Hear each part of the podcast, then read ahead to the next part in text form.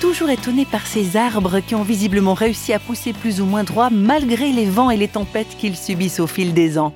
Mais réflexion faite, n'est-ce pas un peu la même chose pour certaines personnes qui s'en prennent plein la figure dans la vie particulièrement les enfants, comme Ghislain Didier par exemple. Aujourd'hui marié, père de trois enfants, c'est un homme rayonnant qu'on n'imaginerait pas avoir vécu une enfance difficile.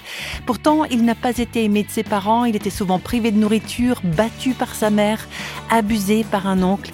Bref, tout était réuni pour lui enlever du cœur un quelconque avenir positif. Mais Ghislain Didier témoigne aujourd'hui qu'une reconstruction est possible. J'ai à peu près traversé euh, dans l'enfance tout ce qui fait l'horreur d'une enfance maltraitée.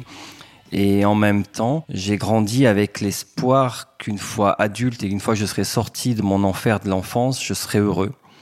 Je pense que ce qui manque dans l'enfance, on le retrouve jamais. Il y a un moment, il faut l'accepter parce que de toute façon, c'est arrivé, on peut pas revenir en arrière.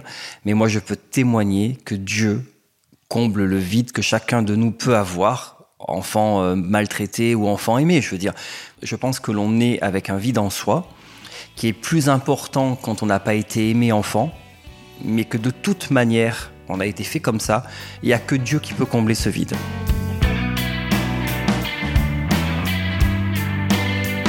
Dans la vie de Ghislain, Dieu a très vite pris de l'importance. Un premier contact marquant suite à une prière que Ghislain fait à l'âge de 10 ans, et puis une découverte progressive au travers de relations pleines d'affection.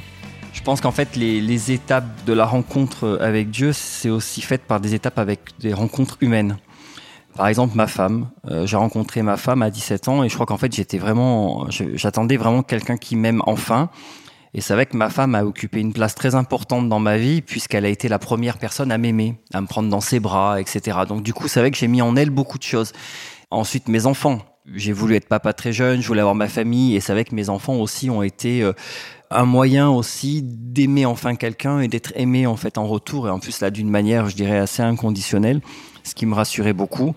Mais voilà, ça comble pas pour autant euh, ce qu'on attend vraiment. Ce sont des étapes de la rencontre avec Dieu.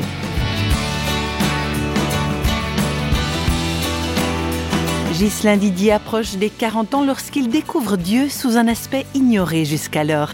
Il comprend enfin pourquoi son vide intérieur était toujours resté si profond. Je ne savais pas qui j'étais avant de rencontrer Dieu. J'étais pas complet. Pour moi, Dieu était quelqu'un de lointain qui pouvait me punir aussi de ce que j'avais fait peut-être que je me sentais aussi puni par rapport, euh, enfin que mon enfance avait été une punition en avance. Enfin, c'était un petit peu compliqué. Et quand j'ai eu 38 ans, j'ai rencontré Dieu comme un père. Et en fait, c'est ce qui a guéri euh, tout ce qu'il y avait de, de, plus angoissant en moi. Enfant, je me projetais sur la famille que j'allais avoir. Et après, j'ai eu cette famille, j'ai été heureux. Mais plus je vieillissais, plus le fait de ne pas avoir de parents m'angoissait. Je, me disais, bah là, si, là, tu as un problème, mais si tu avais des parents, tu irais t'asseoir à leur table et tu leur parlerais. Et eux, tout s'arrêterait pour eux parce que tu serais leur enfant et du coup ils te ils passeraient tout leur temps à te conseiller à t'écouter et plus je vieillissais plus ça me manquait et maintenant je peux dire que c'est ce que je vis avec Dieu il a il a vraiment comblé le vide immense d'amour parental que j'avais depuis toujours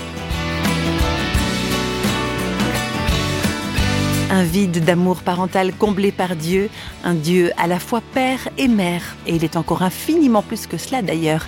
Il ne demande qu'à se laisser découvrir.